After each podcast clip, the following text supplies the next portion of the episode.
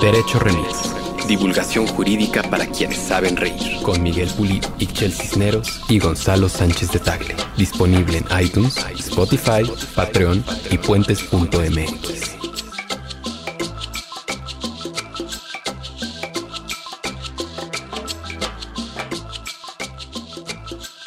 Amigas y amigos de Derecho Remix, en esta ocasión platicaremos paciencia, prudencia, verbal continencia, dominio de ciencia, presencia o ausencia según conveniencia. Está con nosotros Arturo Ángel Duarte, el priista perfecto. Acompáñanos, escúchenos. Esto es Derecho Remix. Buenos días, buenas tardes, buenas noches, bonita madrugada o cualquiera que sea la reducción de condena que se le haya asignado a usted debido a la negociación que el Ministerio Público de la Federación en representación del Estado mexicano... ¡Ah, me la mame! o, o cualquier circunstancia en la que usted se encuentre escuchando este programa, esto es Derecho Remix. Estamos compartiendo micrófonos con Gonzalo Sánchez de Tal. Paciencia, prudencia, verbal continencia. Dominio de ciencia, presencia o ausencia según conveniencia. El abogado más poético y recitador de refranes, no sé si eso alcanza a ser un poema, eh, no, es, no, es como un refrán verso. que dijo Javier Duarte. Javier Duarte a las afueras del penal en Guatemala antes de ser extraditado a México. Yo nunca me lo pude memorizar, ¿eh? Me sorprende. No, pero, Ah, pero Gonzalo- Gonzalo se memoriza muchas ya, cosas. Y esas Y voces muchas escucharon- irrelevantes en su gran mayoría. Sí, es el tiene es la enciclopedia de los datos inútiles. Esas Muchas dos gracias voces- por, el, por, el- por el- por la flor, sí. Esas dos voces que escucharon intercalando eh, comentarios son la voz de Ixchel Cisneros, Hola. los ojos eh, prestidigitadores más jurisconsultos de esta mesa. Hoy en competencia porque tiene a un periodista que sí le ha dado rastreo a los asuntos judiciales de este país. Señores y señores, musicalicen este pedo porque vamos a presentar aquí con todos. Se echó un, un buen licuado energético. Exactamente. ¿eh? O unas cubas. O unas cu- es que es lo bueno de venir que ver a Felipe Calderón y luego venir a grabar. Eh, fuimos a correr juntos. Pues él Tenemos salió en, aquí. las maña- en la mañana con Ciro bastante sobrio, ¿eh? ¿Ah, sí? Bueno, O sea, nada más te empedó y... Nada más me empedó y luego él se fue a grabar el programa. Estaba diciendo, querido productor, que nos haga favor de musicalizar este momento porque vamos a presentar al señor Arturo Ángel. Es reportero de Animal Político, el portal de noticias que ha puesto de cabeza este país con un montón de revelaciones de corrupción, cochupos, malas prácticas y otras A quienes chingaderas. atenta, fraternal y calurosamente les mandamos un saludo. Especialmente a mala madre, la verdad. La ¿Sí? quiero en mi corazón. Le mandamos un saludo a Malamadre, le mandamos un saludo a Daniel Moreno, le mandamos un saludo a las cuatro mil dulces que trabajan ahí, este, a todas, o ya Creo que algunas ya ya, no ni trabaja trabajan. ninguna. ya no hay ninguna, pero sí que hubo un momento. Te quedaste en una época... Bueno, pues es que no me actualizo. No, sí sé que ya no están ahí. Eh, y Arturo Ángel además tiene un libro muy bonito que se llama Duarte, el priista perfecto. Y estoy aquí para hablarnos de por qué se afilió al PRI. Ah, ¿Por qué Arturo está afiliado al PRI? ¿Eres No me, priista? no me asustes, no, no, no, no, no. Hasta sentí un Arturo es escalofrío. una buena persona. ¿En qué momento? No, queremos hablar de muchas cosas. Una de ellas es, eh, en este país hay muy poco periodismo judicial, me parece. Eh, y no porque, no porque uno sea abogado, pero la verdad es que las coberturas que se hacen de lo que sucede en las cortes, ministerios públicos u otras instituciones legales están hechas con las patas. Las coberturas son imprecisas, un manejo de término muy a la distancia y una reproducción del boletín de prensa de las fiscalías o la institución que corresponda.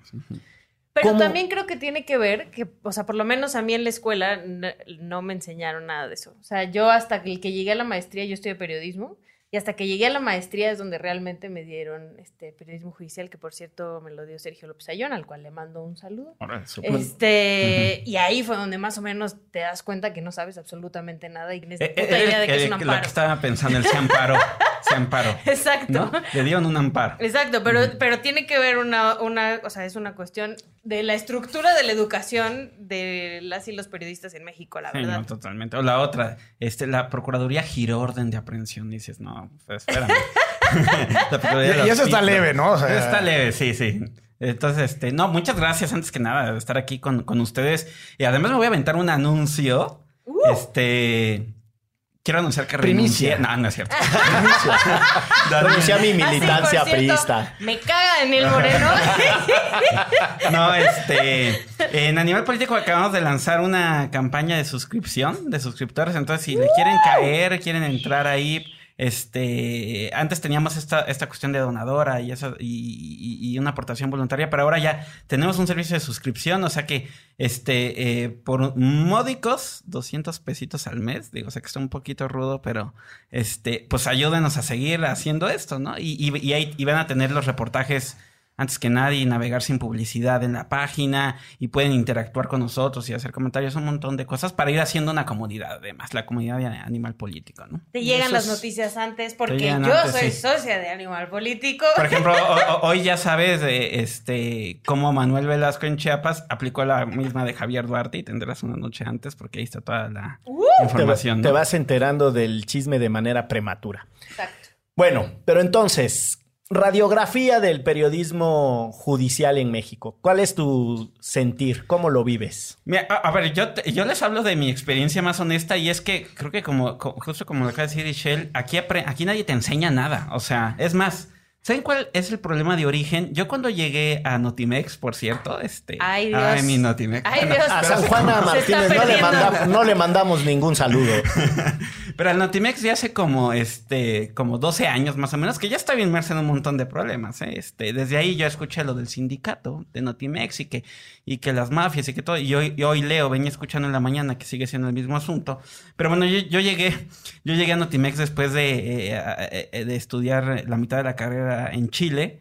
Y este, y, y el- en ese momento el jefe que estaba ahí, estando en Chile, pude hacer unas colaboraciones para la crónica, este, cubriendo la elección donde ganó Michelle Bachelet. Y eso me ayudó a que cuando llegué ya aquí a Notimex, digo, unas colaboraciones que nadie me pagó, obviamente, pero me publicaron, que era lo importante. Entonces mi jefe me dijo, este, pues tú ya has reporteado, entonces, pues no te voy a tener aquí haciendo, escuchando a los reporteros dictarte notas. Entonces, ¿qué te parece si de una vez te lanzas al ruedo? Y yo así, obviamente, dije que sí. Por supuesto. Pero la primera fuente que me ofreció, o sea, me preguntó Sí, todavía no sé para qué. ¿Qué te gusta? Ah, no. Este, Espectáculos. me dice, ¿qué te gusta? Y yo así de, ah, pues la política y deportes. Y te mandó a cubrir a la delegación de Milpalta, ¿no? Parques y jardines. Sí. No, me mandó a cubrir policía. Así. ¿No? Ah, no, es que el de seguridad pública. Entonces, pues es mucha chamba, pero ahí es buena escuela, ¿no?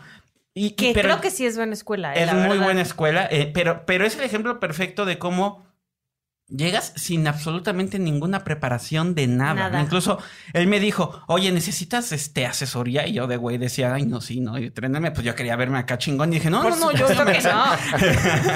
y este, y así es como me fui, este, me acuerdo perfectamente que el otro día la sala de prensa de la Secretaría de Seguridad Pública ahí en Buca, eh, no, en Bucareli, no, en Liverpool, en la zona rosa, donde por cierto ahí sigue. Estaba Joel Ortega, ¿se acuerdan de Joel Ortega? Sí, del sí, Secretario de cómo Seguridad no. Un personajazo. este. Él cayó por News Divine, ¿no? El News Divine, Y sí. luego se fue al metro. Luego se Y fue al también metro. cayó por la línea 12. Era un experto en caída libre. No, No, pero siempre caen parados. La cosa es Sí, esa. no, no, pues sí, sí, no, Joel Ortega, quién sabe. No este, está de. No. No, no, no sé. Ahorita lo googleamos Pero tiene y la habilidad de, luego pasan unos años y como que se renace, ¿no? Porque Sí. después de los News Event tú, tú, tú jurarías que no lo volverías a ver, ¿no? Este, pero bueno, era muy protagónico Joel Ortega eh, y, llegué sin saber nada. Y ya de ahí, y, luego me di cuenta que muchos compañeros míos, este, habían tenido la misma experiencia, o sea, llegaron a esa que fue la primera fuente y ahí sobre la práctica ibas aprendiendo de los que ya llevaban mucho más tiempo cubriendo el tema de policía y procuraduría de justicia. Eh, Normalmente la ruta era, cubrías como que eh, el tema de seguridad y justicia en Ciudad de México un rato y después como que te ascendían, entre comillas, a cubrir la parte federal, ¿no? Entonces, pero la verdad es que todo era aprender de prácticas, de, de lo que otros compañeros habían hecho antes, con todas sus ventajas y sus vicios que también te querían este replicar. Ahora aquí aquí me to- a mí me tocó un- yo creo que una coyuntura en dos aspectos muy interesantes. Una que que yo ya venía de una carrera de periodismo, porque además muchos de los que cubrían policía no solamente es que aprendieron a cubrir la fuente de policía en la práctica, sino en general aprendieron a hacer periodismo en la práctica. Todos eran otra cosa. Yo ¿no? también. Ajá. Bueno, yo, yo sí estudié periodismo, pero yo aprendí en la práctica. Esa- e- e- exactamente. Entonces, este, y la otra era que empezaba a hacer sonar el run run del nuevo sistema penal que iba a entrar en 2008 en la reforma. Entonces, e- eso para mí, creo que eh, mi generación y los que vinieron después, ya fue como un no estar seguro de que lo que me estás diciendo de sapear al presentado y preguntarle, darle un zape si no te quiere contestar cómo mató a la abuelita esté bien, ¿no? Pero para ellos era perfectamente normal las presentaciones con los detenidos y sí ponle el cuchillo y la pistola y entonces eran un montón de cosas, este, de, de vicios y viejas prácticas que se traen y así vas aprendiendo. O sea, la verdad es que no había ninguna profesionalización, por supuesto. Ahí fuiste a los meros moquetes, fuiste aprendiendo. ¿Y qué tal? ¡Cámara! ¡Cámara! ¡Siéntate! ¡Cámara! Eso todavía, ¿eh? Oye, ¿y anduviste en patrulla? Ahí. En moto. En moto con los once. O a caballo, ¿no? Policía montada. No, con los... Si no era policía, era reportero. No, pero es que está esta práctica de que le dan un moche a las patrullas Sí, y la nota, la, a- nota roja y andan ahí arriba con Y- y- los policías. Y también me tocó los compañeros que se creían policía, ¿eh? O sea, ya te- tenían todavía la charola en el, en el, en su coche. En su coche pegaban la estampita. Exactamente. Y la- los rayos, los rayos, los radios de comunicación, ¿no? Este, que ya, ya hasta les habla, o sea, te- pues, de esas cosas que ahora suenan increíbles, pero tenías un radio de comunicación que era que traían también los paramédicos y, y entonces tú también tenías tu clave ahí y este, y todo el tiempo yo tenía colegas que llevaban muchos años y se dormían escuchando el radio ese de de las emergencias. no, o sea, esto es una locura, ¿no? Muy zen, muy zen. Ajá, exactamente. Entonces, este, no, pues ellos ya, ya se mimetizaban y entonces creo que terminabas adquiriendo los mismos, este... Hábitos que los que policías. los policías, pues literal te creías un policía, ¿no? Sí, así en su casa, ¿no?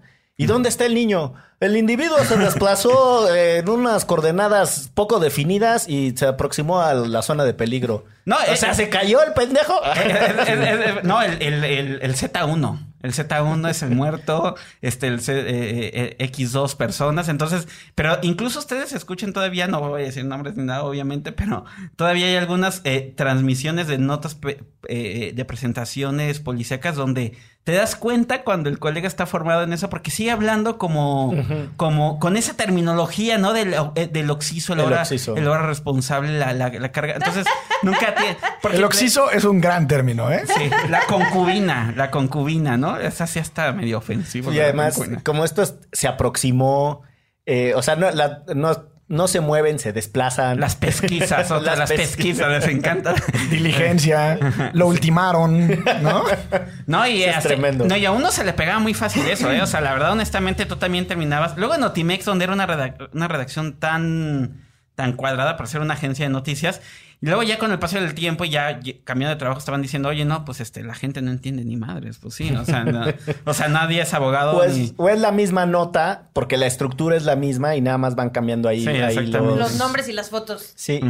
Eh, y el, el otro vicio del, del periodismo judicial o que se aproxima a temas de justicias es la filtración de los expedientes, ¿no? El, el calumnista que escribe porque le hacen llegar un pedazo de, de la averiguación previa o hoy Uy, día no, de de, la de la carpeta de investigación. No me hagas entrar a ese tema porque este, me genera crisis todavía. Hoy, por ejemplo, tenemos una nota de cómo en el caso del activista que mataron aquí, la activista de la condesa, se filtró todo, este, las fotos de, de la, de la pobre señora. Vi la nota ayer. Horrible. Pero además, incluso, déjenme decirles, hubo una, hubo una llamada de este, hubo una.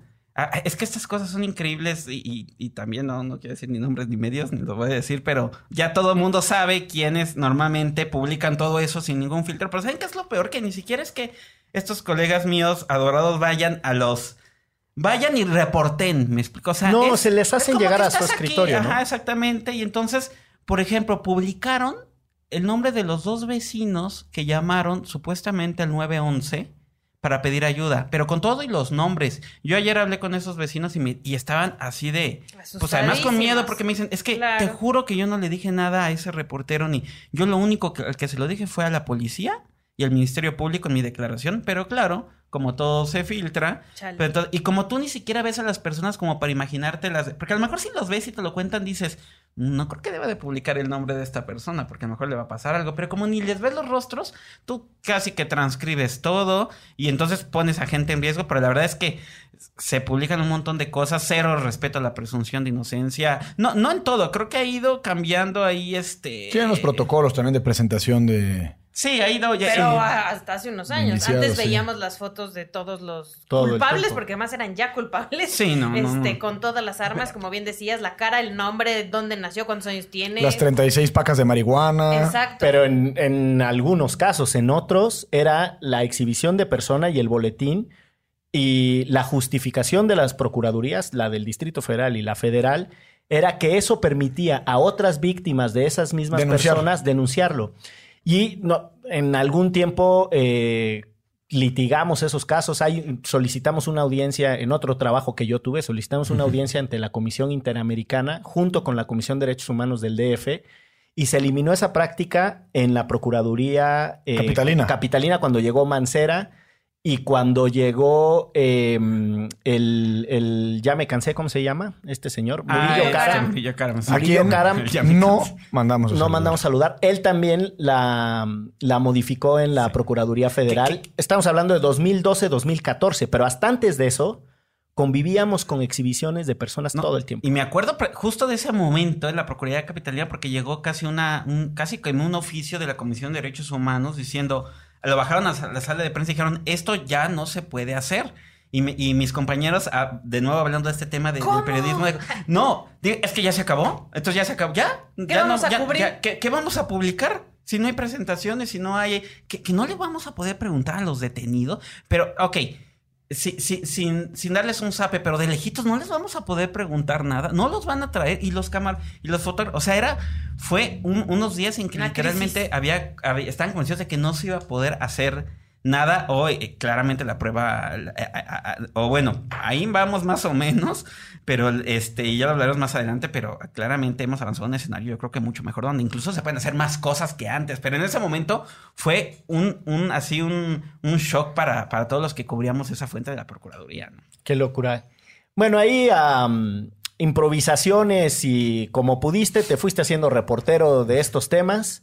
Oye, yo, ¿crees que haya periodistas, o sea, como más grandes eh, que tú, o sea, como de otra generación, que hagan buena chamba cubriendo este el tema, sobre todo judicial? O sea, yo me acuerdo de un par de reforma que cuando existían fuentes, o sea, cuando sí te daban la fuente específica de la Suprema Corte de Justicia de la Nación, que yo leía muy chavilla sus notas y sí me explicaban literal lo que Ujú. estaba pasando, ¿no? Ujú. O sea, pero creo que sí son muy pocos, ¿no? ¿O Sí. recuerdas a alguien? Sí, o sea, el de, ah, eh, eh, por ejemplo, en Milenio, Rubén Mozo, creo que él, él, él viene de una generación, este, le mando un saludo si escucha esto, no quiere decir que esté mucho más grande que yo, pero algo, este, eh, eh, eh, Rubén Mozo, eh, eh, eh, los colegas de Reforma también, este, sí, eh, eh, ellos creo que, ah, ah, bueno, Reforma tal vez, además se cuece aparte, porque Reforma nació ya desde un inicio como marcando ciertas diferencias, aún Ujú. estando en ese, en ese contexto eh, eh, de cómo se hacía el periodismo en México. De hecho, creo que ellos en sí movieron un montón de cosas.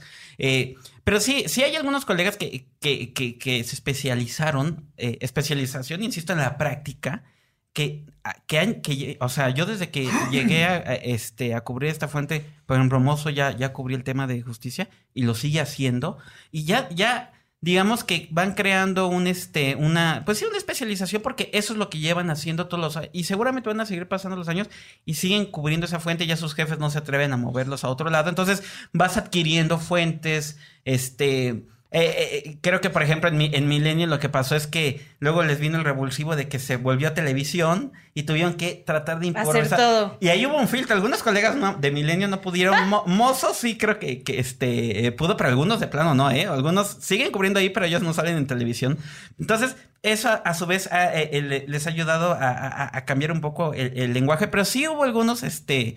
eh, eh, colegas, eh, eh, Gustavo Castillo también, además Gustavo Castillo ha dado clases de, este, en la facultad, Eh, en fin, de, a los que además uno, uno le- les, apre- les aprende y les aprendió muy buenas cosas, ¿no? Pero, pero eran una minoría, honestamente, ¿no? La verdad es que la, la, la, y porque ellos sí se metían y a lo mejor este, por iniciativa propia, por la exigencia de sus medios, le escarbaban, pero un montón de colegas era la presentación literal.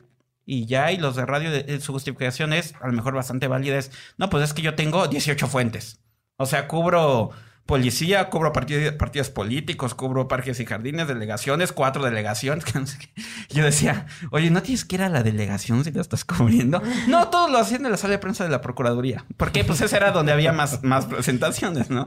Entonces, este, pues sí, eh, eh, fuera por una cosa por otra, este, pues sí, hacían, digamos que la chamba cumplidora y ya, pero estos otros colegas, sobre todo de, de los periódicos grandes, este, pues sí se metían ya por el tiempo que llevaban ahí, ¿no? Pues así, a catorrazos fuiste aprendiendo, incluso de estos colegas que tenían más oficio y más estabilidad laboral. Llegaste a Animal Político y luego se te ocurrió hacer una investigación sobre las empresas fantasmas de Javier Duarte de Ochoa. El, ¿Cómo se te ocurrió? ¿De dónde salió la idea de entrarle a ese tema? Sí, este, bueno, ahí para hacer un paréntesis, después de que me fue a Notimex, yo no me fui a Animal Político sino a 24 horas, cuando nacía Sí. Con, Con Raimundo, Riva Palacio. Palacio. Este, mis jefes, Alfredo Joyner, este, que en paz descanse, y María Idalia, a los que les aprendí un montón de cosas. Ahí, ahí sí fue el cambio de chip de la agencia a meterte. a- a- de ellos fue un poco la cosquilla de, oye, pues este, y si vamos al registro público y pedimos el, el registro de ese edificio y averiguamos de quién es, ¿no? O sea, es, es ahí ya fue eh, eh, esa parte eh, inicial con 24 horas o esos dos años que, que est- estuve ahí fueron muy enriquecedores. Y luego llegó el tema de animal político. Y es curioso porque yo llevaba yo llevaba en animal político ahí llegué por Omar Sánchez de Tagle que también está dedicado a estos temas. Es otro de los reporteros eh, de justicia y de, de temas de policía, a los cuales le aprendí eh, mucho, que ya estaba ahí eh, cuando yo llegué y ya él ya era como un rockstar en Milenio. Que ahora Es- está con Denise. Con Denise, ¿no? Es jefe de información. Ujú. Ajá, Lo- llevan el apellido. Sí, estuvo El con rigor. Ciro y luego lo traicionó a Ciro y se fue con Denise. Sí, qué ¿No? fuertísimo. Sí, este, no, no, no. Hasta eso creo que, que todos quedaron ahí en buenos Son amigos, son amigos. sí. Exactamente. Este, y el, eh, ahí el. Muchos saludos a Omar. Entonces, él, él, él era subdirector de Animal y pues como me conocía por los mismos temas, pues me trajo, ¿no? Entonces yo llegué a Animal Político hace como cuatro años y medio más o menos, que además ni lo pensé porque yo decía Animal Político, este, ¿Esos quiénes son? No, ándale, ¿no?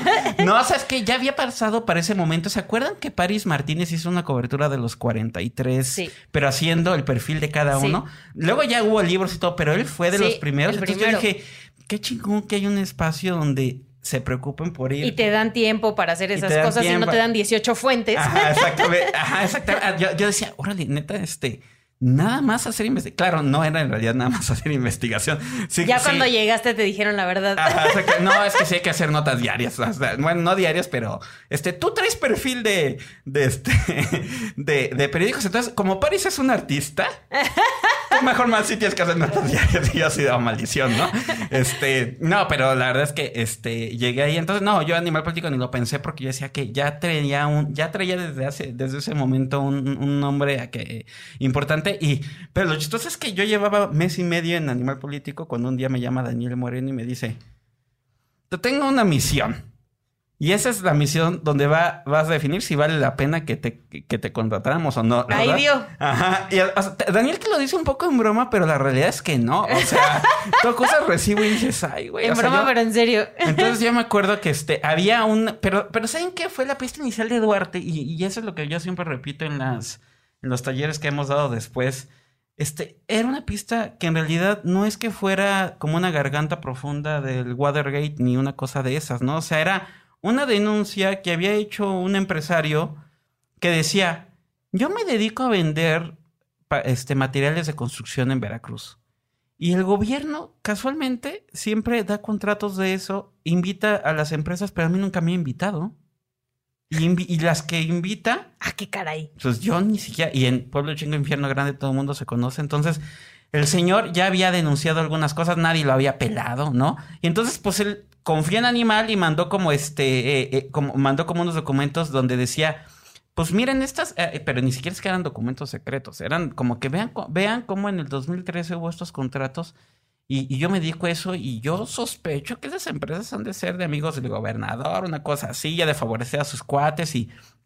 Pero y ya, ¿no? Entonces, eh, eh, eh, le estoy hablando que eso era 2015 y en ese contexto ya está, ya era, ya había explotado el tema de Javier Duarte en Veracruz, ya teníamos que la violencia contra los periodistas, ustedes se acordarán perfectamente, ¿no? La persecución, o sea, Duarte se había ganado a pulso el que casi que era el enemigo público número uno de México, ¿no? Este, y además ya venían cada año denunciando la Auditoría Superior de la Federación que desapareció un montón de dinero en Veracruz. Entonces, eh, este, había esa Se quedó como en inicial. 60 mil millones, ¿no? Ajá, exactamente. Entonces, que no tenía que ver exactamente con esto, pero ya, ya era, ya estaba. Entonces, ahí es cuando Daniel Moreno, este, creo que dijo, a ver, yo, o, o por lo menos así, no sé exactamente el textual, pero por lo menos yo así sentí el mensaje que es, ya vamos a hacer algo chingón, que le ponga un freno a este... A este vato. A, a este, ajá. Este, a este- estaba pensando qué palabra decir no. Este, y, y- y ya, pero yo honestamente de esa reunión salí con temblando de las Por piernas, supuesto. ¿no? Así de estos son, dije, "Ver, ¿y ahora qué hago, no? Lo que tienes que hacer es tumbar un gobernador. Y si sí lo tumbas, te contratamos. Este, eh, eh, eh, porque además, y fíjense qué premonitorio era. eh, en e- es- ese, ese reportaje yo lo, yo lo hice junto con otro este, eh, reportero, colaborador externo de Animal en ese momento, que se llama Víctor Hugo Artiaga, De que Veracruz. vivía en Veracruz, ¿no? Y luego ya pasaron cosas y esa es otra historia, pero, pero por lo menos la primera parte de esa investigación la hice con Víctor. Y yo me acuerdo muy bien que Víctor, muy entusiasmado, bueno, él ya no vivía en Veracruz, porque si vivían en Veracruz es imposible hacer esta chamba también, ¿eh? Sí, no. Este, no, no, sí, eh, incluso no sé si ya había pasado el caso Narvarte también, que habían matado a. ¿Se acuerdan? Sí, Está Rubén y a. Nadia. A Nadia. a Nadia, a Mile, a Alejandra y a este, Yadira, me Jessica. Este, mm, y, y me acuerdo que Víctor me decía, mano, es que, este, yo creo, yo creo que si hacemos algo chingón, esto es, esto es como Premio Nacional de Periodismo. y yo decía así de, nah.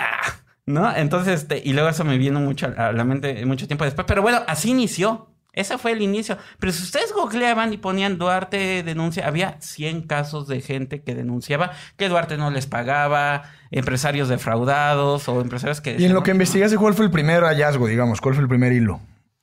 Em, El que me metí a, a la página de la Secretaría de Desarrollo Social de Veracruz a ver esta lista de contratos. Y en ese momento, en, en, en, eh, eh, en- eh, eh, estoy hablando aquí del 2015, donde cada dependencia de cada gobierno interpretaba la ley de transparencia Como le daba la gana. como le daba la gana. Luego se supone que ya pusieron reglas comunes para todos y sí. unificaron todo, y pero sigue estando ahí medio. ¿eh? Pero en ese momento, pues había una ley, pero cada quien la cumplía como le daba la gana, ¿no? Pero yo creo que en un dejo, no sé si de exceso de transparencia, cinismo, o estaban tan seguros o les valía tanto madre lo que hacían. Cedesol de Veracruz, si tú entrabas, tenía los fallos de las licitaciones y los contratos. Algo que incluso el día de hoy muchas dependencias no tienen, No ¿eh? Entonces, yo me puse a, a- a- a- a- a abrir cada una y me empecé a dar cuenta que en un mismo día había, en ese mismo día se habían dado muchos contratos a las mismas empresas o que luego tenía el fallo de la licitación A, ganaba fulanito sobre menganito. Y luego la licitación B, muy parecida a la A, le ganaba menganito a fulanito. O sea, A la inversa. la que perdía en el mismo día por un contrato similar ganaba. Entonces era así como... ah, no, Esto está a- a muy ver, raro. este, Sí, no, no era un patrón de competencia, evidentemente. ¿no? Exactamente. Y ya con esa pista inicial, yo en automático dije, ah, pues voy a apuntar en mi libreta a todas estas empresas. O sea, de esa, de esa revisada, em, tenía ya en dos horas como 20 compañías que en un mismo día habían recibido un mismo este, contratos y que competían entre ellas y se intercambiaban. Y yo ahí es donde pensé, estas han de ser las empresas de Javier Duarte y no sé qué, pues porque ya saben, aquí en el periodismo uno siempre tiene una hipótesis inicial y ya la experiencia te la va cambiando y se transforma en otra cosa, pero ese fue el primer hallazgo, ¿no? Empezaste a buscar empresas que simularan propiamente. O sea, ese fue el hilo de entrada. Pe- Empecé a buscar empresas. Es que yo no, ¿saben que Yo no sabía que eran empresas fantasma. O sea, eso nunca lo supimos nosotros hasta meses después de ansiedad y frustración, porque luego yo ya me di cuenta, dije, claro, estas, este, eh, luego empezamos a buscar ahí con otras herramientas y luego ya hicimos, por cierto, una metodología que nos ayudó para la estafa maestra. Pero yo empecé a, buscar en algunas páginas datos de estas empresas porque casualmente yo metí a la empresa en Google y no salía ni una página web, ni un teléfono de contacto, ni un pinchurriento perfil de Facebook, cuenta de Twitter. Y, Pero eso sí, millones en su cuenta de Ustedes banco. ima- imagínense, si fuera, si fueron invitaciones directas, ¿cómo supo la CESOL que esa empresa Que se dedicaba a eso? Claro. ¿Y cuáles ¿No? eran sus antecedentes? Ajá, exacto, porque tú no vas a invitar de, o sea, yo creo que si nosotros queremos comprar este eh, libretas, pues tú invitas, si no, ya no vas a hacer licitación pública, pues por lo menos invitas a los que saben que hacen libretas. Si no es que investigas. Sí, le hablas al señor escribe, ¿no? Por Ajá, exactamente. este, pero aquí, pues no había nada, entonces, este, eh, era ya raro eso, y entonces yo empecé a not- al meterme en algunos, este, directorios de, empre- de empresariales, eh, eh, eh, me- que tenía la Secretaría de Economía, porque para que tú obtener un contrato te tenías que dar de alta en la Secretaría de Economía, me empecé a dar cuenta que no solamente coincidían algunas empresas eh, que habían ganado contratos el mismo día, sino el correo electrónico, por ejemplo, con el que están registradas era el mismo Mm. o tienen una dirección muy parecida. Sí, ¿No? pero, o sea, pero la pista era simulación de competencia. O sea, que eso Es pasa simulación todo el de tiempo, competencia, ¿no? exactamente, el Actúan carrusel. El carrusel, el cártel, el- las- Bueno, y que las empresas no existían. Bueno, sí existían públicamente, después. pero... Eso fue lo que dice, eso pero fue era después. simulación, es simulación y luego reforzada con el hecho de que, ah, no solo simulan, a, a lo mejor son de las mismas personas, ¿no? O sea, pero sí, cuando ya viste el mismo mail, dirección parecida, Ajá, dijiste, ah, a exactamente. ver, espérate. Y fueron al registro público a hacer la investigación. Fui, fui al registro de comercio, que eso también fue una experiencia este, bastante peculiar porque Veracruz no es como que tenga sola una oficina del registro público. Tiene como, lo tiene descentralizado. Aquí en Ciudad de México, tú sabes que vas ahí por el Monumento a la Madre y ahí está un edificio, bueno, ahora es blanco, antes era rosa, ya que eliminaron todo el rosa porque pues huele a mancera, supongo. ¿No? Está Este, buenísimo eso. El rosa Sí. huele a De hecho, el. CDMX de, de que está en el edificio del gobierno de la ciudad, ahora que fui, ya es verde, ¿no? Este, pero siguen siendo las mismas letras. Entonces, Mancera huele a Rosa Venus. este, Eso- los jamoncitos Sí, no, estos, ¿no? pero hermano, ¿en dónde te andas metiendo? A mí porque me han contado. No, Sí. pero los hostales de, de muchacho y Ah, de de no tan muchacho. muchacho, sí. Sí. Yo las conozco Pensé porque que era como, el moteleo. porque como reportero vas a esas coberturas y pues llevas viáticos limitados. Y el jabón, y el champú que- el champú capriz que no sabes cómo abrir. ¿no? Y Ese que sí, está- yo creo que ya ni existe. Ándale, exactamente, sí. Que lo muerdes y se, ¿Se te va acuerdan el de champú. sí, de los que eran como bolsitas así? Exacto, Esos Pues, meros. esos, ¿verdad? meros. Este, entonces, pero Veracruz no tenía una sola oficina. O sea, yo llegué a Jalapa y me dijeron, oigan, es que quiero, quiero el acta constitutiva de estas empresas y así de, pero ya te cercioraste que aquí estén, aquí estén y yo, pues, esta es la oficina del registro público. Si no, no, ¿dónde pero puede ser que en Boca del Río o en la de Coatzacoalcos. Yo así de, uh, chale, ¿no? Entonces, hice como cinco viajes de, de, de, de ida y vuelta, porque además, ustedes hagan, eh, insisto, regresamos a aquel Veracruz de Duarte, persecución periodística. Lo que menos nosotros queríamos era que nos descubrieran. Y, además por un tema de que no nos no, no, no, no, no, vieran sobre qué estábamos, además por seguridad, ¿no? Entonces siempre ir como que con un pánico. Entonces, este, yo, y pero al quinto viaje que fui a la oficina de registro público de Córdoba, ya cuando me faltaban dos actas de las 20 que quería la señorita, me dice, el registro de Córdoba, me dice, ¿y por qué no las baja de internet? Y yo así de. ¿No? ¿No? Sí, no, hay una página que es la del CIGER y no sé qué, y la abre. Y yo había visto esa página de otros. Y dije, pero ese es como un este intranet de ustedes, ¿no? No, usted se puede dar de alta Intranet, con su sí. ¿no? El- Ajá. el deep Y yo, internet. ¿Eso es público? Sí, y no, mira aquí con su curva y yo así de maldición, ¿no? y yo Después de por eso cinco había viajes, hecho mucho cinco miedo. viajes, ¿no? Pero insisto, ahora ya en todos los talleres ya de lo que más presumimos es el CIGER, y- pero nadie sabía, ¿eh? en ese momento nadie sabía. Oye, ¿y, 2014. y cuáles fueron los resultados de esas búsquedas? Pues eh, darnos cuenta que, por ejemplo, eran empresas que decían que hacían como 875 mil cosas, ¿no? Había una que decía que era, se dedicaba a los bienes raíces, pero además daba, este, eh, eh, vendía medicinas. Pero además daba cursos de superación personal. Y a la pero además- aeronáutica y al buceo. Ah, sí, no, y vendía. toda- eran empresas que, imagínense ustedes, tú ya te traías que de la empresita no encontrabas nada, pero veías su acta y parecía un gran conglomerado empresarial. ¿Y los accionistas coincidían o Y, empeza- todo? y con- algunos accionistas coincidían, algunos se repetían y otros era como un mismo apellido. Este, que era parecido, pero el gran hallazgo también ahí fue que en el acta constitutiva te dicen dónde viven los accionistas, porque ellos dan de alta con su IFE. Sí. Y nos empezamos a dar cuenta, ahí sacamos, ahí es donde obtuvimos las direcciones de los accionistas, porque las direcciones fiscales de las empresas vienen en los contratos. Entonces, ya con eso creamos un mapa. Había una colonia que yo dije, pues esto debe ser como un Santa Fe o el Pedregal, porque aquí están todas las empresas, ¿no? Este, y no, nada que ver. Era, ya cuando fui, era una colonia de esas que se crean porque llegan un montón de ¿cómo? Invasores. Para- invas- paracaidistas. Entonces, ya son como lote 4, manzana 5, no sé qué, este, y, y ya, y ya se saca, pero ese fue el gran hallazgo de las actas, y luego vinieron meses de O sea, el gran hallazgo de las actas es que Los socios. los socios Ajá. estaban en domicilios Sí. Que tenían apellidos parecidos, que eran los mismos socios en algunos casos. No, y que las empresas decían hacer de todo. Ah, y también que algunas fueron creadas eh, en los mismos días ante los mismos notarios. O sea, había como, como que nos fue armando un poco más que esto era una red, ¿no? Entonces ya teníamos como que una idea de la red. Pero luego vino un periodo que, insisto, fue de mucha frustración porque dijimos, bueno, ya tenemos los nombres de los accionistas, seguro si investigamos, nos va a salir que uno es cuate de Javier Duarte o de la esposa o es el chofer, o es... y les dedicamos mm, semanas a estar buscando a estas personas una por una, si tenía de nuevo un perfil en redes sociales, porque dijimos, si es empresario, es amigo, o en las secciones de sociales, yo me acuerdo que me fui a la hemeroteca ahí en Veracruz a ver periódicos de... Al diario de Jalapa. el, el notiver y el dictamen. Ándale, sí. El Notiver, este, ese Notiver me encanta cómo titula todo con signos de exclamación. ¿no? Eso es, una, es una gran cosa. Este, pero es el periódico más leído de, de- de De Veracruz, Veracruz. ¿no? Entonces, este, pues buscamos en las secciones de sociales porque dijimos, seguro fulanito va a aparecer en tal fiesta. En un baby ¿no? shower, ¿no? Ándale, en el- ajá, o en la graduación o algo.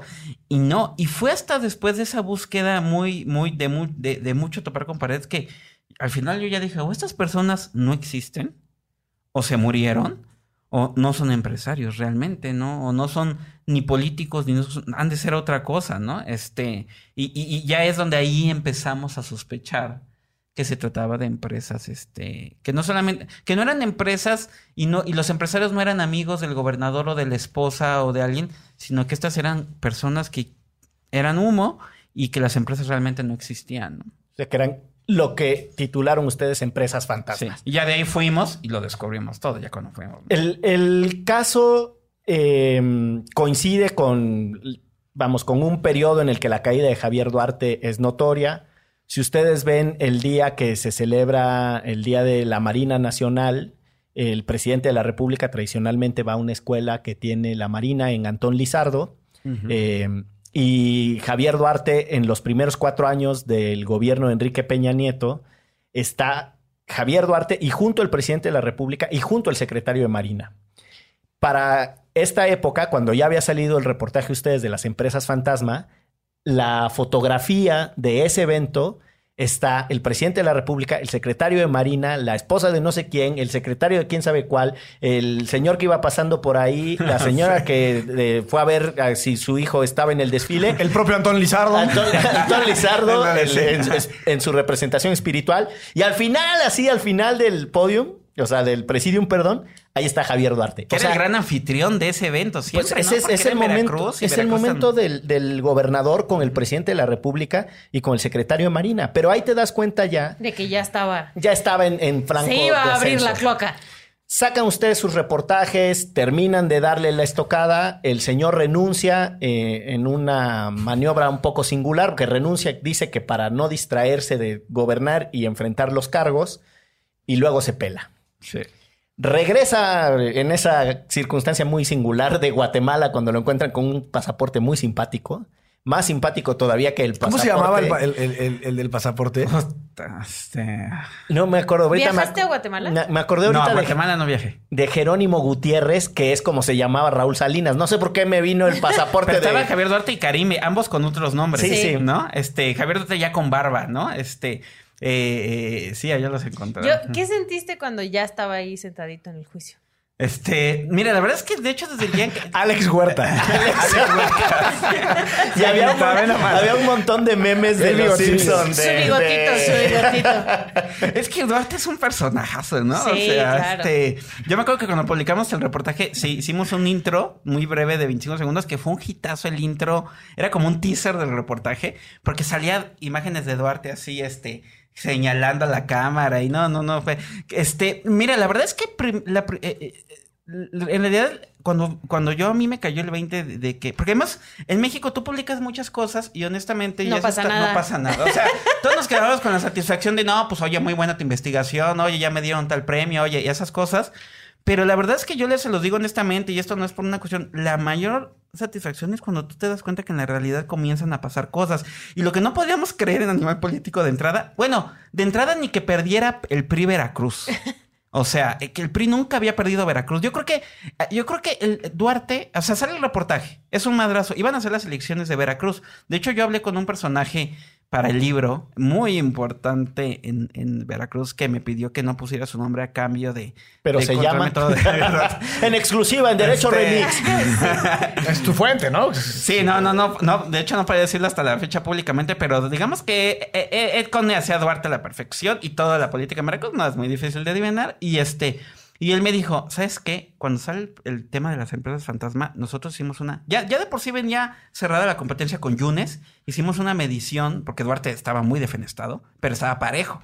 Hicimos una medición y, y- y perdimos como siete puntos en las encuestas. En ese lapso de empresas fantasma, faltaban dos, tres semanas para la elección. De ahí me expliqué por qué intentó el gobierno de Duarte ofrecernos lana para no publicarlo, viajar a ¿Cuánto, cuánto, cuánto les ofreció? No, este... O sea, ¿les dio una oferta puntual o no? no, no, fue, este, es- queremos escuchar, o sea, viajó un, un- alguien de ellos aquí a México. Me buscaron desde que yo estaba en Veracruz. Dije, yo ver a alguien de Duarte en Veracruz, ni de chiste me regresé a México. Casi que al otro día escondidas, pero viajaron y nos dijeron, no, en el- en- eh, a ver, en los términos que ustedes digan, pónganlos ustedes sobre la mesa. Y hay como el plan, opción 1 y opción 2. Opción 1 que mejor nunca se publique. U opción 2 que lo publicáramos, pero después de la elección que iba a haber a nivel estatal, ¿no? Yo creo que porque ellos ya medían el impacto. Entonces pierde Veracruz, empieza a pasar todo esto. Eh, eh, eh, yo creo que el gran momento es cuando él, él, dice, él se renuncia, y- renuncia. Sí.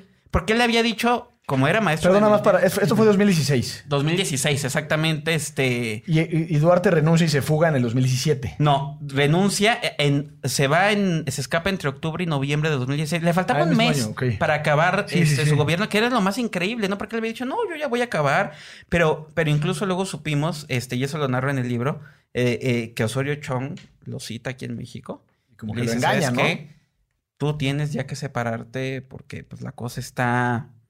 Eh, eh, o sea, el, el cálculo de los pinos es, tenemos que frenar lo que se está viniendo para que en la presidencial no nos afecte, hacer un poco un control de daños y pues yo creo que le han de haber dicho date así como que tú sabes cómo es esto, hermano, entonces... Tu- Hicieron una muy buena lectura de la realidad, ¿no? Sí, pues sí, no, no contuvieron los daños, no les Sí, afectó sí, nada. no les- Sí, sí, no, claro. no les pudo, ¿no? Este, y ya, ¿no? Pero luego, y, y no, y ya cuando vimos a, a- a Ja- a Javier Duarte detenido en, en Guatemala, pues sí, también fue... fue Borrachera en animal político. Sí.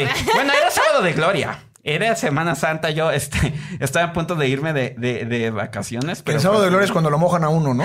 sí, exactamente, Sí, sí. ¿no? Entonces, este, sí, pues ya verlo ahí. Y, y- y luego ahí, ahí, además lo de Guatemala fue muy padre porque a diferencia de lo que pasa en México, todos vimos, de hecho las fotos que hay de Javier Duarte, que ustedes por lo menos, los que hemos cu- cubrimos el juicio, no, lo, lo hemos visto a Duarte muchas veces más, pero la gente en general, creo que la última imagen que tiene de Duarte, pues son las del juicio en Guatemala, donde aparecía... No, después, después tiene una entrevista con, con Ciro, ¿no? ¿Con quién tiene una entrevista? Ciro siempre ha tenido entrevistas Pero, con él desde el principio. pero él manda, Ciro manda este, a Humberto Padgett, a, a- a- supuestamente iban a hacer una entrevista y, y Duarte se arrepiente.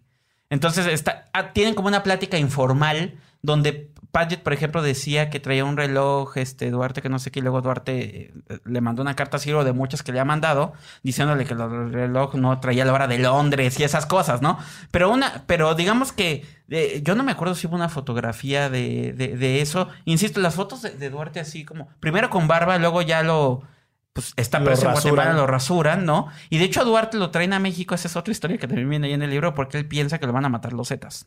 En un, él estaba en una cárcel militar en Guatemala. ¿Por qué será? ¿Quién sabe, verdad? Este, eh, eh, eh, eh, en el gobierno de Javier Duarte hay, que recordar que él recibe un Veracruz dominado por los Zetas y es en su gobierno donde cambia la balanza de poder. Él sucede a fidelidad, ¿verdad? Ah, Exactamente, a Fidel. sí, a y era su, su discípulo, cosa que tú narras muy bien en el libro. Pero vaya- vayamos a este momento. Regresan a Javier Duarte a México, empieza el juicio y una de las frustraciones, desde mi perspectiva, es eh, uno de los casos mejor documentados, una de las eh, acciones más visibles o bajo más ojos del público, se empieza a perder en la atención. Pero yo creo que, o sea, más documentado por parte de las y los periodistas, empezando por ti, porque Sí. según contabas, porque además yo fui siguiendo como tus narraciones, no solo en Animal Político, sino también quedabas en, en algunos medios, que a la O fiscalía, a la, exacto, en Twitter, a la fiscalía se le estaba cayendo a pedazos el juicio. Sí, este, la de primera audiencia fue una Fue un cosa desastre. bochornosa. Exacto.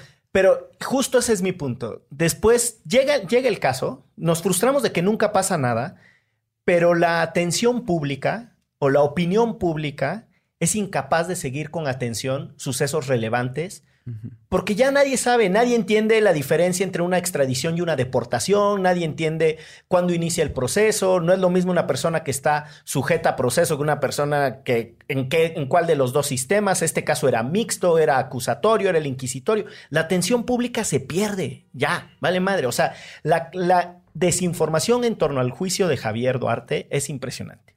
Y lo que me gustaría ubicar es cómo se vivía reportear el juicio de Javier Duarte. Yo, por algunas cosas que tú publicabas en redes, pues el color de estar formado para empezar, entrar a las audiencias, la prensa mexicana no sabe cómo funciona el sistema acusatorio, eh, cómo se iba viviendo todo este proceso. Perdona más, déjame decir una cosa. También tiene que ver con el proceso electoral. O sea, si no hubiera sido proceso electoral, quizás le hubiéramos puesto más atención al juicio de Duarte pero ya estaba muy álgido el, o sea, por ejemplo, el, tema de la terminación anticipada fue ya habiendo ganado Andrés Manuel. Entonces, son cosas que, que de alguna forma pues, opacan. Por eso, pero por la razón que sea, la atención pública no existe para los temas relevantes, porque se comen otra manzana, porque nos comemos el caramelo de que las elecciones lo van a resolver todo, o porque nos da la inteligencia apenas para opinar de los políticos en turno mientras están gobernando y no después para seguir la complejidad de sus consecuencias. De sus seguro si los de juicios gobierno. hubieran pasado estas audiencias por televisión o algo, seguro hubiera sido mucho mayor el impacto, ¿eh? Como, fue en. Guatemala. Yo creo que es un poco el tema de, de, de- de- de- de también cómo está el formato. Es decir, sí hay una buena parte de la responsabilidad de la prensa, de, de nosotros, ¿no? Este, eh, eh, eh, pero también las reglas que están puestas en un sistema que debe ser público están muy acotadas. Eh, eh, ahorita mismo hay una organización que se llama Tojil que ha estado litigando para que les den los videos de, de Javier Duarte, porque eh, de las audiencias, porque casualmente nuestro sistema nuevo es público, pero él es público solo para las partes y para quien alcanza a entrar a las mini salitas de audiencias. as- pero así son prácticamente todos los sistemas acusatorios. Así es el sistema chileno. Tiene, tiene fragmentos que se, que se televisan Pero o en que se Chihuahua, por registran ejemplo, en video. sí, ¿no? En Chihuahua, por ejemplo, sí. Yo he visto videos de las audiencias Bueno, de aquel Chihuahua. caso impresionante de cuando los magistrados liberan a un detenido, ¿se acuerdan? Exacto, Que luego mata ajá. la... No, aquí, aquí, a- yo lo que digo es que, eh, o sea, yo sí creo, porque insisto, yo lo veo, a ver, las audiencias de Duarte en Guatemala fueron muy mediáticas. Y eran audiencias, en realidad, donde no se abordaba ni siquiera profundidad del asunto, era una cuestión, y, y- y- y la- las de aquí que fueron mucho más complejas, mucho más ricas de información, pasaron, estoy de acuerdo contigo, muy de noche, pero sí porque creo, yo sí creo que la imagen importa, y, y el que no haya una, el que no nadie podían ver a Duarte riéndose, burlándose, estando este en, en alguna audiencia muy incómoda ya cuando vio que la cosa se le estaba volteando, viendo a los fiscales de la, de la PGR sufriendo ahí. Eh, eh, En un, eh, ahí hubo un momento en esa primera audiencia donde nos echamos 45 minutos porque eh, planteó una duda el abogado de Duarte y el, abo- el juez dijo, esa duda es procedente, a ver, resuélvansela. Los fiscales no se sabían el asunto. ¿no? ¿Y Lo tú crees que poco preparados con deliberación o por incompetentes? Este. Eh, otra, ahí me parece difícil. Este. mm, Yo, yo sí creo que eh, en buena parte era incompetencia. eh. Es decir, este. eh, pensaban que iban a una audiencia inicial de mero trámite, como muchas hay de puro trámite. Este. Y no me dieron que. Este. Por lo menos los que estaban ahí. Yo, eh, tal vez la decisión más arriba de mandar a estos, ahí pudo haber otra cosa.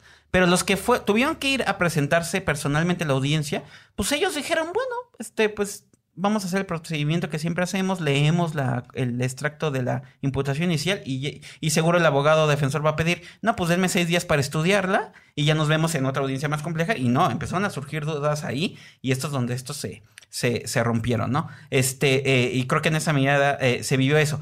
Pero, eh, pues sí, digo, volviendo a, a- a lo que me preguntaban, eh, eh, pues la cobertura del juicio de Duarte fue este.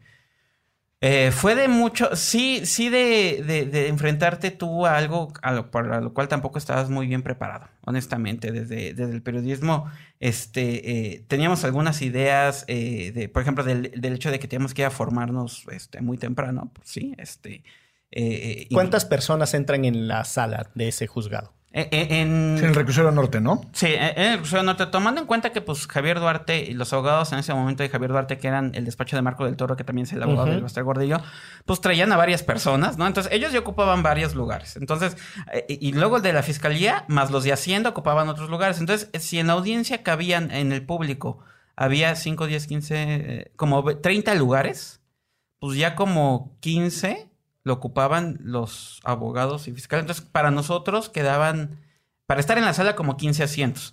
Llegamos a ver como 30 medios, 30, 35 medios y sobre otros. ¿A quién tenías Este, en las piernas, Arturo? Cuéntanos. No, este, los policías ahí te decían, este, eh, esa es otra cosa, ¿no? Entonces, habilitó el Poder Judicial como una salita contigua, con una tele, donde ponían a los que ya no cabían ahí. Pero luego fue llegar, eh, una cosa era el ingreso, ¿no? Entonces, eh, además con el caso de Duarte pasaron unas cosas que no habían pasado en otros juicios, como que te quitaron hasta tu pluma. O sea, nada más puedes entrar con, no puedes entrar ni con celular, ni con este, ni, ni, ni- ni con grabadora de audio, con absolutamente nada. Todo lo dejas en unos lockers y te decían solamente tu libreta y tu, y la libreta y ya. Y ellos te daban un lápiz, una pluma, porque yo creo que temían que llevaras de estas plumas que pueden grabar. Bueno, su pluma o bala, ¿no? ¿no? Entonces este, te daban tu lápiz, te sentaban y, y luego, me acuerdo en esas de Duarte, los policías que te cuidaban, eh, porque literalmente tenías a policías a los lados y todo el tiempo de no cruce la pierna. Entonces así como que, oye, ya llevamos tres horas aquí. No, siéntese bien. No cruce la pierna, ¿no? Y luego había, lamentablemente, unos compañeros que, a ver, para una de las audiencias empezaban a las nueve de la mañana. Tenías que llegar desde las 8 de la noche para hacer literal guardia. Hagan de cuenta que como venta nocturna. Como si fueran los boletos de YouTube para Ah, Ándale. concierto pequeño. Exactamente, ¿no? Entonces, Acampar. Pues sí, literal, nada más afuera de, de la reclusión norte, que no es que sea una zona así como que se digan. Qué bruto, qué bonito. Ah, qué bonito está aquí, ¿no? Sí, qué bárbaro, ¿no? Bosquecito. Las praderas. Entonces, este, pues sí, ahí te organizabas en este, así es como que, este, no, pues cuántos cabemos en un coche y ahí nos metemos, este, en el coche sardina afuera y siempre estar como alguien de guardia a ver si en qué momento no vienen a abrir aquí los coches, ¿no? Entonces, este, pues lamentablemente se iba alargando la audiencia y había, un- había algunos compañeros que, pues, empiezas a medio pestañear, a ¿Se echaban su coyotito ahí o y qué? corrieron como a tres o cuatro porque le dijeron, no, usted se tiene que salir. Oye, si pero se es está que... durmiendo, órale. Ajá, ¿Y, exactamente. y quién te saca ahí un cadenero? El, del- Los policías federales.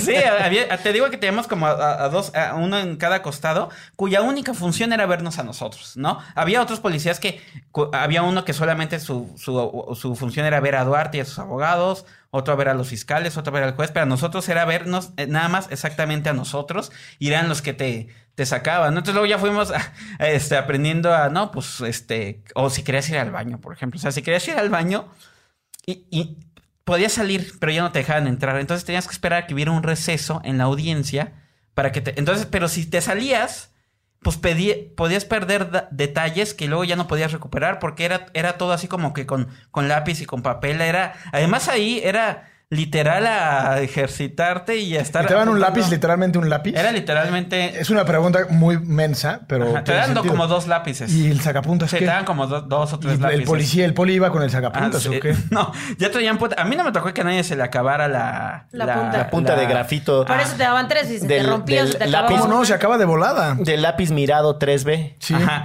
Y Amarillo. A mí me gusta el 2.5. este y, y luego y luego ya después para las audiencias que vinieron posteriores sí nos ya nos dieron una pluma que decía Poder Judicial de la Federación. Este, pero yo también decía, oigan, y si deja de salir. Yo vivía con un terror terror literal, les digo de esas cosas de reportero de que dejara de, de- de pintar la pluma. Su, No. su angustia. En el momento en el que Oye, deje de pintar. eh, vamos haciendo una, una ronda de preguntas para ir cerrando el, el episodio en, en el, en el punto más álgido de la conversación. eh, porque el juicio de Javier Duarte tiene además la particularidad de que la gente lo odiaba, o sea, mucho. Eh, y yo supongo que es difícil desde la impronta reporteril abstraerse de esa energía social.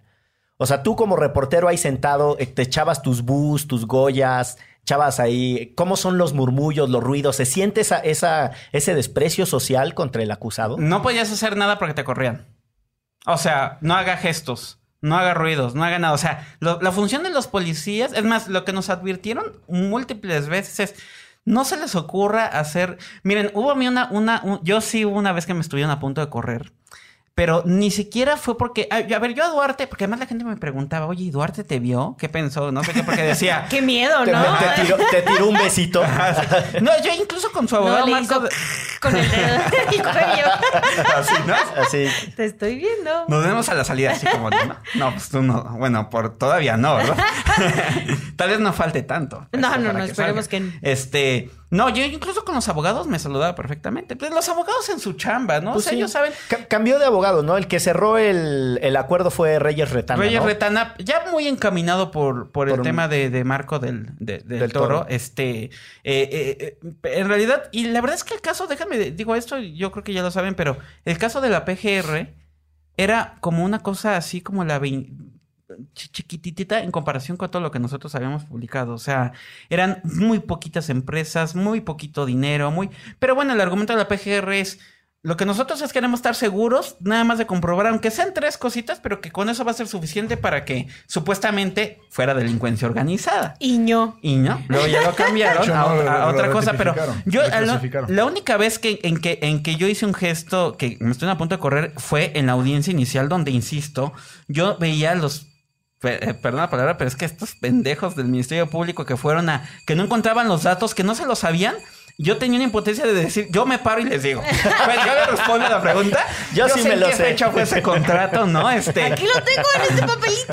Entonces, me los hallé de memoria, Ishel, o sea, y estos estaban así, y yo así, de, entonces, es- entonces yo sí, yo, yo hice una gestión así de no puede ser, y es donde el policía federal me dice, este, sin gesticulación, sin no sé qué, y- entonces, este, pues no podías decirle nada a Javier Duarte porque te, te corrían, entonces teníamos que estar muy bien portaditos con él. ¿no? Oye, yo te tengo una pregunta, Salvo. No, no, no, venga. Yo escribí un artículo que le fue muy bien desde el punto de vista de los clics, pero le fue muy mal desde el punto de vista de la aceptación social. Porque no era una, naturalmente, no era una defensa a Javier Duarte, sino era una defensa al debido proceso y a la figura de determinación anticipada, que está previsto en la Constitución, en el artículo 20. Y simplemente para recapitular, esta sentencia que se le impuso a Javier Duarte no es por el desvío de recursos de, de 60 mil millones de pesos. No, para nada. Esos casos, de hecho, simplemente fueron dos casos. Bueno, dos delitos en realidad. Uno es asociación delictuosa y el otro es operaciones con recursos de procedencia ilícita, es decir, lavado de dinero, por el cual se le pusieron por cada delito 4.5 años de prisión, Nada. una sanción económica que en realidad como no hay una víctima per se, entonces no hay nada que reparar de 60 mil pesos y se le incautaron creo que 41 propiedades. Ajá, sí, sí, que propiedades que luego se han ido liberando porque en realidad pues ninguna Sí, estaba el pero nombre mi, de Javier mi punto es que, que de alguna forma pues es una figura que bien o mal desde el punto de vista político y social no nos gusta, queremos ver a Javier Duarte morir en la cárcel probablemente, pero aún así hay debido proceso y presunción de inocencia. De- a partir de, tu experiencia en todo el proceso de Duarte y la investigación, ¿qué, digamos, qué, qué dejo, qué dejo te dejó? Pues yo también, yo honestamente, y incluso cuando salí de la audiencia se lo puse en el chat al equipo de Animal, yo también tuve una sensación, eh, ya con el paso del tiempo las cosas van cambiando un poco, pero sí de, se los voy a decir honestamente, ¿eh? de mucha satisfacción. O sea, la cosa era muy poca en ese momento, pero yo había acabado de salir de una audiencia donde Duarte había dicho que soy culpable. Sí. Y el juez tres veces le repite, usted reconoce que encabezó una organiza una, una empresa delictiva a través de las cual, de a través de la cual se tomó recuerdo. Sí, señoría, soy culpable. Luego quería decir, en alguno dijo, sí, soy culpable. Por lealtad, sí soy culpable. O sea, como fuera, Era culpable. si ustedes hubieran visto esa imagen, digo, nosotros tratamos obviamente en las crónicas y en eso de ponerlo, pero era una cosa impactante. O sea, ver a un gobernador al que además tú había, yo, yo, yo, este, hablaba creo que más de Javier Duarte que de mis papás y de mi novia y todo eso en los últimos dos, tres años. Y el escucharlo, este, eh, reconocer eso, pues, o sea, es que insisto, volvemos a díganme. Díganme ahorita qué funcionario está sentenciado y condenado Eso. que haya reconocido él. Y a eso voy y entiendo sí. perfectamente tu punto de vista, porque fue de las cosas que, que yo les dije a los de Animal, chicos, acabamos, acabo de escuchar a Duarte declararse culpable. La pena es X, el delito mal se lo cambiaron. Hay muchas cuestionantes, pero no podemos perder de vista Que es culpable. que Duarte, que a Duarte hoy, de Duarte hoy ya no podemos señalarlo como probable responsable como a, a Lozoya, a quien quieran ustedes.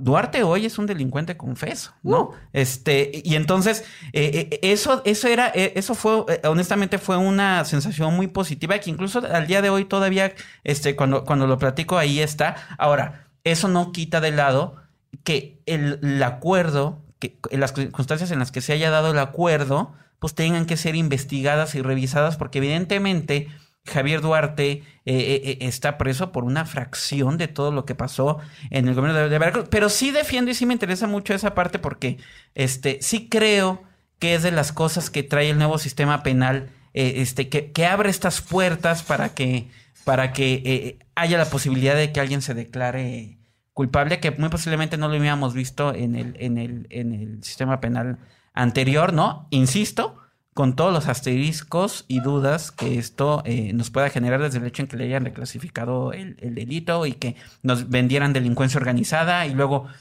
por uno de mucho menor gravedad cambió a asociación de delictuosa y la PGR justificó que era porque ya estaban muy cuestionadas sus pruebas bancarias porque las recabó sin una orden de un juez y luego resultó que sí se necesitaban orden de un juez. Entonces, hay un montón de cosas ahí cuestionables, pero, pero sí fue una sensación, este, y la verdad es que eh, en- en- en- sobre todo en esos momentos, pues de satisfacción de que parte del trabajo que tú habías hecho se había traducido en algo. Y la verdad es que hasta el día de hoy, este, a menos que ya haya pasado algo en la última hora, hasta el día de hoy, 3 de julio, Duarte está en el reclusorio norte, no está en la calle. Claro, la esposa y lo demás, bueno, ahí está, ¿no? Bueno, eh, yo entiendo el planteamiento de Gonzalo, tengo mis reservas, pero en todo caso, eh, lo que sí les quiero decir, en donde no tengo reserva alguna, es en la calidad del libro eh, de Arturo Ángel Duarte, el priista perfecto, porque yo creo que es una radiografía del país en el que vivimos, más allá de, de la aproximación al personaje.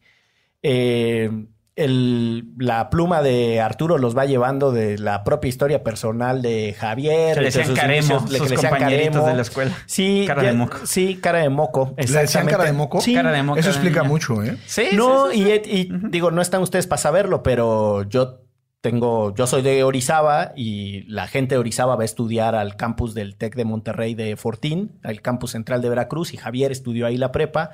Y personas que son entrañables amigos míos con los que jugué softball en, en Monterrey, en la Asociación de Estudiantes Córdoba Orizaba en Monterrey, ASECOM, eran amigos personalísimos de Javier, los cuates Paul y Chara Mansur, con, o sea, son gente Sí. que, tú, que tú describes aquí en el libro, pero bueno, ese ya es, ese es otro chisme. Eh, y tiene, tiene todos los pasajes, todo lo que nos contó aquí Arturo, y yo creo que hay un entendimiento incluso hasta la parte de la fuga y el juicio que está muy, muy bien logrados. Felicidades Arturo por, el, por el libro. Y yo creo que vale la pena que sigamos entendiendo qué significa eso, ¿no? Un acuerdo de terminación anticipada de un juicio, por qué se reclasifica un delito, qué significa que una acusación esté basada en pruebas obtenidas ilegalmente. Ilegalmente. Todas esas cosas es parte de lo que tenemos que empezar a discutir de manera más seria y que no se nos agote la atención. Esa sería mi, mi No, consideración. y, y además, y creo que diría algo, este, ¿sabes qué pasaba en el juicio de Duarte y en otros? Que sí habíamos muchos periodistas, pero ahí voy un poco a lo que tú mencionas. Yo pensé que iba a haber gente formada. A lo mejor uno piensa que todo el mundo es muy chismoso y todos estamos muy ocupados, pero yo dije, ¿no le dará curiosidad a la gente ir a una audiencia de Javier Duarte o una de Emilio Lozoya? Y no había personas, este, o sea, que no fueran ni medios ni nada, que no fueran, digo, obviamente yo iba por chamba, pero además por un interés, ¿no? Pero como que no había gente que casualmente quisiera ir a verlo. Entonces eso me llama la atención un poco por lo que mencionas hace rato. Creo que eh, eh, está muy lejano, se siente muy lejano de la gente todavía. Los juicios, las audiencias, los medios, a lo mejor no hemos sabido llevarle, acercarle el tema a, a las personas, o no sé qué esté, esté sucediendo, que, que está, muy, le- eh, está muy lejos, ¿no? Pues vamos a hacer recomendaciones de libros, literatura y cosas en esta bonita sección de Derecho Remix para cerrar. Es que ahorita mientras platicaba Arturo del periodismo, de lo cual sé muy poco, si no es que casi nada, pero he leído un par de libros de uno de los autores que más me han apasionado a lo largo de mi vida, que es Ryszard Kapuczynski, Sí, el periodista polaco. Y en general su obra es fascinante porque es como periodismo de aventura. Pero en particular la recomendación es un libro que se llama El periodismo no es un oficio para cínicos, que creo que tiene mucho que ver con tu experiencia y con lo que nos has contado. Y ya lo hemos hecho también en este programa, pero el de Rafael Bernal, El complot mongol, Sí. que, que no es necesariamente periodístico, pero sí es policíaco y, y- y sucede aquí en la Ciudad de México. Es un librazo que, por cierto, ya va a ver una película en donde sale Roberto Sosa, a quien le mandamos un caluroso y fraterno abrazo desde esta casa productora. Ándate. Y bueno, yo también me voy a aventar una recomendación porque ahora que decías policíaco, me acordé de un libro de Alberto Fuguet, el, el escritor chileno, y tú que pasaste por allá por Chile, eh, tiene un libro que se llama Tinta Roja y son las crónicas de una sala de redacción y tiene una de las frases más potentes que yo he escuchado, que yo he escuchado, que yo he leído en un libro, eh, porque dice que la nota roja es la sección de sociales de los pobres. Es el único lugar en donde los pobres aparecen con foto, nombre y apellido en las secciones de los periódicos. Estoy parafraseando, no me la sé de memoria, pero en esencia es eso. Y son las crónicas de un reportero que se va perdiendo justo. Y, y me acordé cuando describías lo que le sucede a los reporteros que cubren la fuente policíaca. Eh, no aceptemos la exhibición de personas detenidas como- ni como presuntos responsables, ni aunque le pongan el presunto no sé qué.